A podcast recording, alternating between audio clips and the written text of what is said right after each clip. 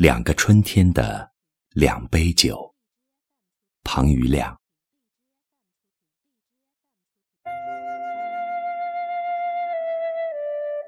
喝第一杯酒，我十四岁，正准备中考，因为是首届初三，老师们全是劳动模范。这一门老师没有下课，另一门老师。已站在门外候场了。数学老师是位胖胖的女老师，喜欢四节课连上，中间不下课。我是不好意思在女教师面前举手上厕所的。我决定少喝水，稀饭仅喝一小口。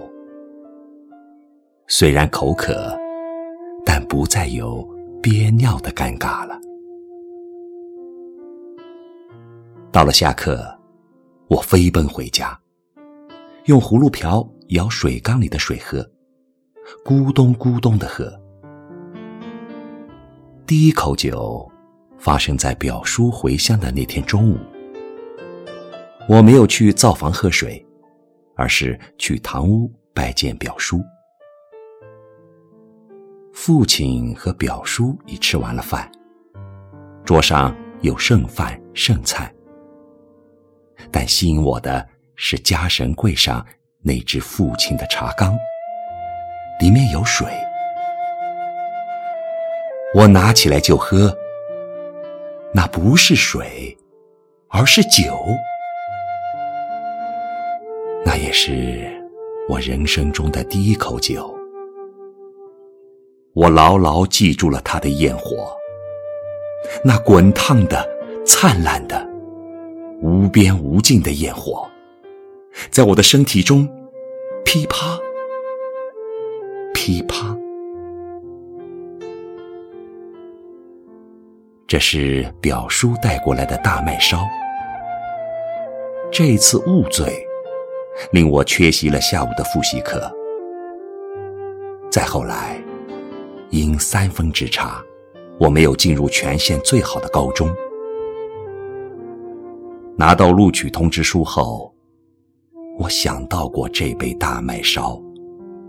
他让我少听了一道题目，这题目说不定就在中考的试卷上。第二杯酒与母亲的去世有关。那时，父亲已去世九年了，离雾贺大麦烧二十二年。这二十二年，是我离开家门的二十二年。高中、大学、教书、跳槽，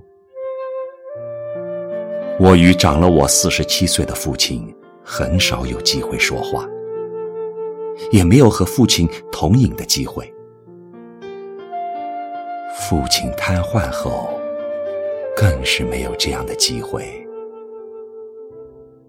对于热情相邀共饮的友人们，我会以请求或祈求的姿态，拒绝令我醉酒的可能。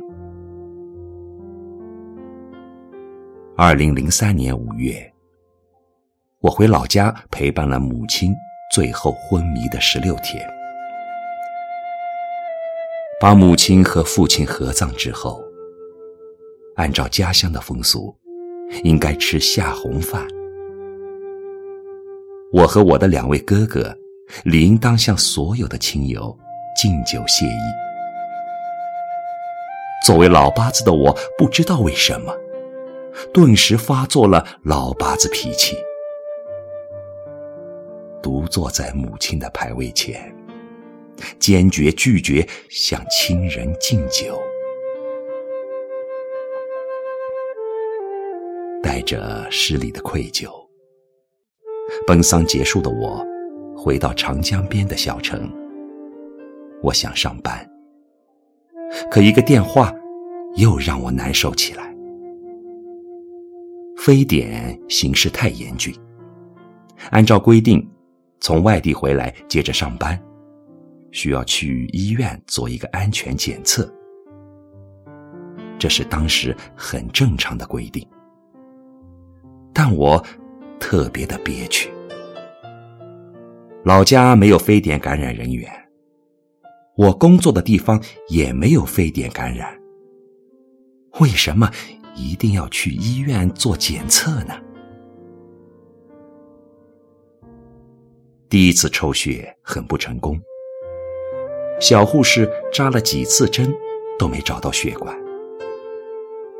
小护士满脸愧疚的看着我，可能看到我臂上崭新的黑袖套，让我换了一只胳膊抽血，我一点儿也不觉得疼。过了很久，抽血成功了，再过了很久。我拿到了一纸没有感染非典、可以上班的证明。在那天晚上，得知我回来的朋友请我吃饭，见我忧愤的样子，小心翼翼的朋友话说得很轻，可他刚说出“酒”字，我便点头同意了。那是我人生中又一次醉酒。时隔二十二年后的第二次醉酒，我的第一次醉酒是因为莽撞，父亲看到了；我的第二次醉酒是因为母亲，但母亲没有看到。现在，这两个被酒灌溉的春天，已成为我的绝版。亲情与酒都是酿造而成的，看上去平淡无常，却滚烫无比。无论是忧伤的、疼痛的、欢乐的，那亲情、那酒，都会慰藉茫茫黑夜漫游的我们。比如，昔日不在。比如，此酒长醉。